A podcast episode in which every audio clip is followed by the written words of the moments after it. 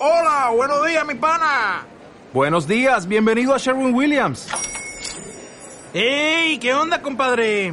¿Qué onda? Ya tengo lista la pintura que ordenaste en el ProPlus app. Con más de 6.000 representantes en nuestras tiendas listos para atenderte en tu idioma y beneficios para contratistas que encontrarás en aliadopro.com. En Sherwin Williams somos el aliado del PRO.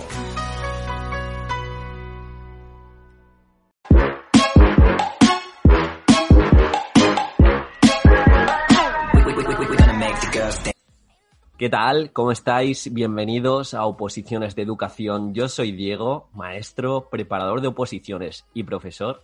Y hoy vamos a hablar de secuestrar la atención.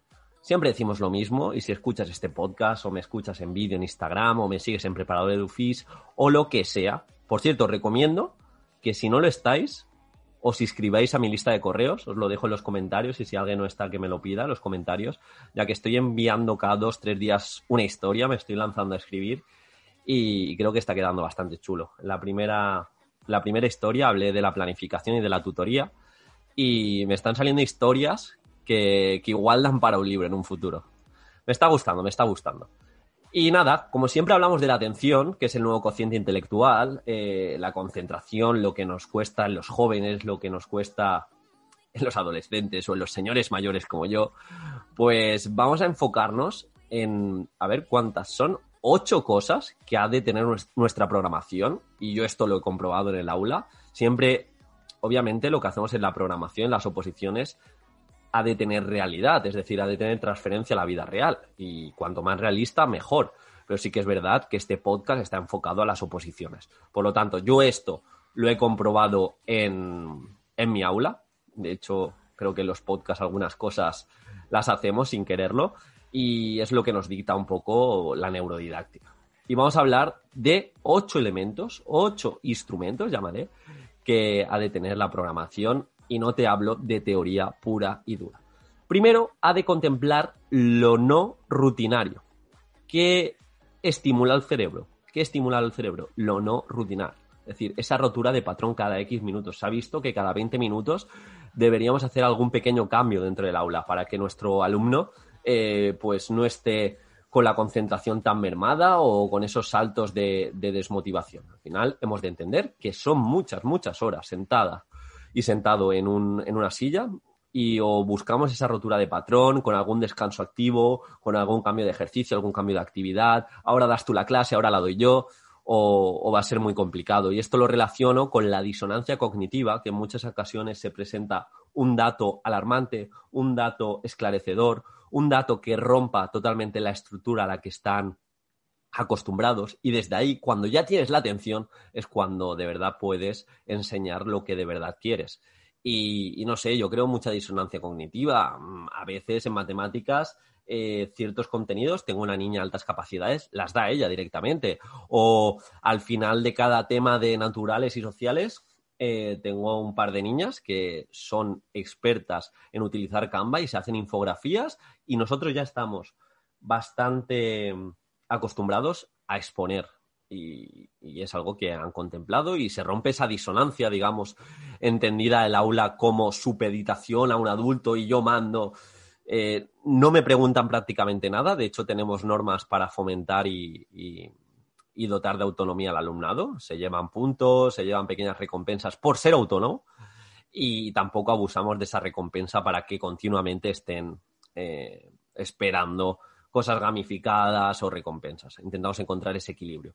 El tercer elemento que me gustaría que contemplarais dentro de, de una programación o dentro de vuestra, de vuestra, forma docente es la sorpresa. La sorpresa. Mm, tú puedes empezar un tema en vez de eh, directamente con vamos a dar este tema de castellano, la H con la tal. El otro día me acuerdo que dando la diferencia entre echar con H y echar sin H, mm, cogí un DIN A3 que teníamos un, distintas palabras y, y, era para tirar, escribí echar y dije, cuando echamos la hoja a la basura, estamos echando la H.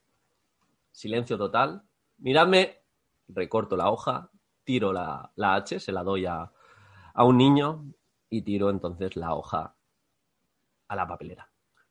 Luego hicimos una serie, de una serie de frases, una serie de historias, una serie de lo que sea, trabajando el propio contenido, digamos actividades más al uso, y ni uno, ni uno cometió el error de echar de hecho y echar de lanzar o tirar.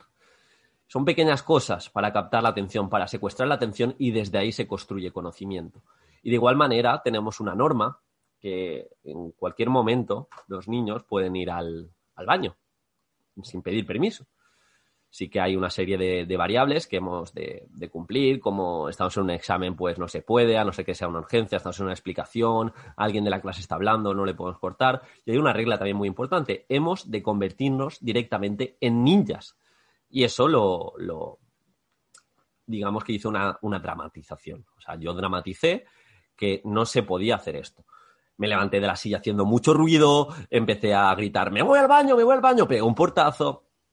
¿Qué pasó? ¿Qué pasó? Ahora desde que implementamos esa norma de poder ir al baño cuando quieras, cumpliendo, como digo, una serie de ítems, se convierten en ninjas, no se distrae a nadie, se recuerdan de, eh, recuerdan ese ruido aterrador que provoque. Y, eso es lo que hemos de buscar. Dentro de la programación no te digo que hagas estas dramatizaciones, pero sí que contemples y le hables al tribunal que se ha visto que desde la neurodidáctica nos han contemplado que hemos de utilizar lo no rutinario, esas disonancias cognitivas, la sorpresa, el juego, siempre que se pueda, eh, hacer pequeños juegos cada X sesiones o, cada sesión como tal para que nuestro alumnado, eh, eh, pues no sé, se rete a ellos mismos, los retos, picarles, no vais a poder, a que no podéis implicar a vuestra madre en esto también, o a vuestro padre, en vez de directamente decirle, no, no, o, participa tu familia o esto ya no se puede llevar a cabo. Y, como sabéis cómo funciona nuestra cabeza, esto lo hilo con el tema de las narrativas, con el tema de la historia, de contar pequeñas historias. No es lo mismo igual hablar de valores como la empatía, el sacrificio, el esfuerzo, y contar una pequeña historia. Yo el otro día a mi alumnado lo mismo, le compré, le compré, le conté una historia de, estábamos hablando de, las drogas. Y entonces yo, eh, para hacerles ver el efecto que tiene a largo plazo, que muchas veces no se ve, eh, les conté la historia de, un compañero mío del instituto que hacía 10 años o así que no, que no le veía y me lo encontré el otro día. Y este compañero, pues desde los 14 o 15 años lleva consumiendo estas sustancias.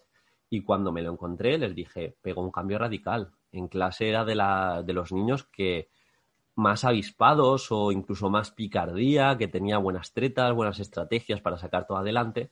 Y esta última vez que me lo encontré, pues había, había perdido mucho foco en sentido que le estabas hablando y ni, ni 20 segundos seguía la conversación y, le preguntabas algo y te respondía otra cosa o te salía con otra pregunta. No sabía llevar un hilo, un hilo de la conversación. Y de esta forma, ¿cómo pensáis que llega más un contenido? Si directamente decimos las drogas son malas o contamos una historia que hemos vivido y ellos, recuerdan. Y, hemos de contemplar eso, que no es solo meter metodologías activas, sino hemos de entender cómo recuerda nuestra cabeza, cómo olvida, y mediante historias, mediante sorpresas, mediante roturas de patrón, es como más perdura el contenido y no sabe lo que ocurrir, que no sea todo, todo lineal. Otra estructura que hago yo en mi clase es, esto de la programación es un poco más complicado, pero también para romper estructuras, que no hace falta hacer siempre lo mismo. Es decir, yo puedo eh, tener unas asignaturas marcadas o un horario marcado, pero quizá al principio empezar con un juego o que hoy eh, no se hable y no podemos utilizar la palabra eh, entendida como expresión oral y sí en expresión escrita, leyendo esa, esa, asignatura como tal o esa hora de, la asignatura. Hemos de buscar ese cambio para que nuestro alumnado esté atento, esté atento. Y esto está muy relacionado con algo que yo hago constantemente y es hacer tonterías, ese vacile, ese humor, esas cosas ilógicas, eh, no sé, también conocer las tendencias, dónde están los niños, dónde están los niños. Los niños están en YouTube, están en qué juegos, pues de vez en cuando hacer una referencia. Eh, para esta semana hemos hecho todos los de mi curso, o sea, somos varios sextos, pues hemos hecho un examen tipo test. Y en ese examen tipo test, pues les he puesto una tontería, pero ya les va a motivar y ya les va a hacer empezar el examen de otra forma. Una mongas de estos, un bichito, un impostor y otra canción que es insignia de nuestra clase, al principio, en modo de imagen, eh, cuando ponen el nombre. Pues son pequeñas tonterías, son pequeños guiños que van a hacer que se impliquen mucho más. Si tú, el sesgo de reciprocidad, si tú le ofreces mucho al niño y haces ver cómo está, esto se, se devuelve. Me estoy yendo un poco del podcast, la verdad. Estoy hablando más de docencia como tal que de oposición. Pero si le hacemos ver o le hacemos entender a nuestro tribunal que, nos, que nuestros principios metodológicos están muy claros y abogamos en todo esto, abogamos en narrativas, en juego, en sorpresa, en romper la rutina, en crear disonancias, roturas de patrón, eh, esa sorpresa continua y, obviamente el eje de todo, muchas veces la, disonancia se crea para que nuestro alumnado sepa que cooperar es mejor que competir. Hemos de hacerle ver actividades, parejas, donde compitiendo igual puedes ganar en un minuto, pero cooperando puedes ganar a largo plazo. Y la cooperación es espectacular. Pero, pero este aprendizaje cooperativo, que si queréis hablaremos en un futuro, y en el curso de 101 trucos también, también vamos a hablar, es muy importante que eduquemos la mirada de nuestro alumnado. A cooperar no se, no se aprende en un día, no se aprende en un, en un par de sesiones, en tres sesiones necesitamos una educación de la mirada, necesitamos una evolución y una progresión. Así que nada, esto sería el podcast.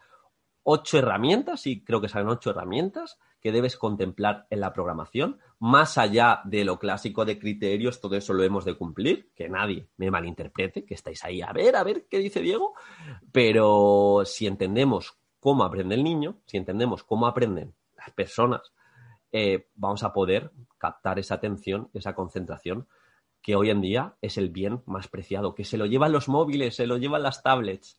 En fin, espero que os haya gustado y cualquier cosa que necesitéis, cualquier pregunta, cualquier herramienta de este tipo que utilicéis o consejo, duda, sugerencia para siguientes podcasts, os leo en los comentarios. Un abrazo y muchísimas gracias por todo el feedback.